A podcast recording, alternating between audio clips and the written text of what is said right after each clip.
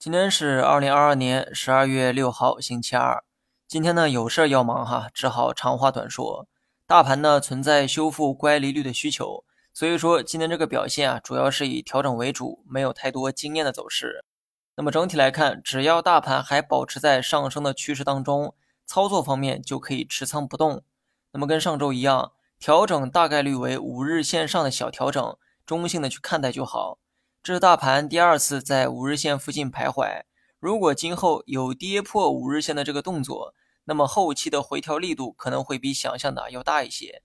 当然了，这只是一个全方面的一个假设。大盘目前呢还保持在五日线之上，所以继续保持乐观没什么不对。好了，以上全部内容，下期同一时间再见。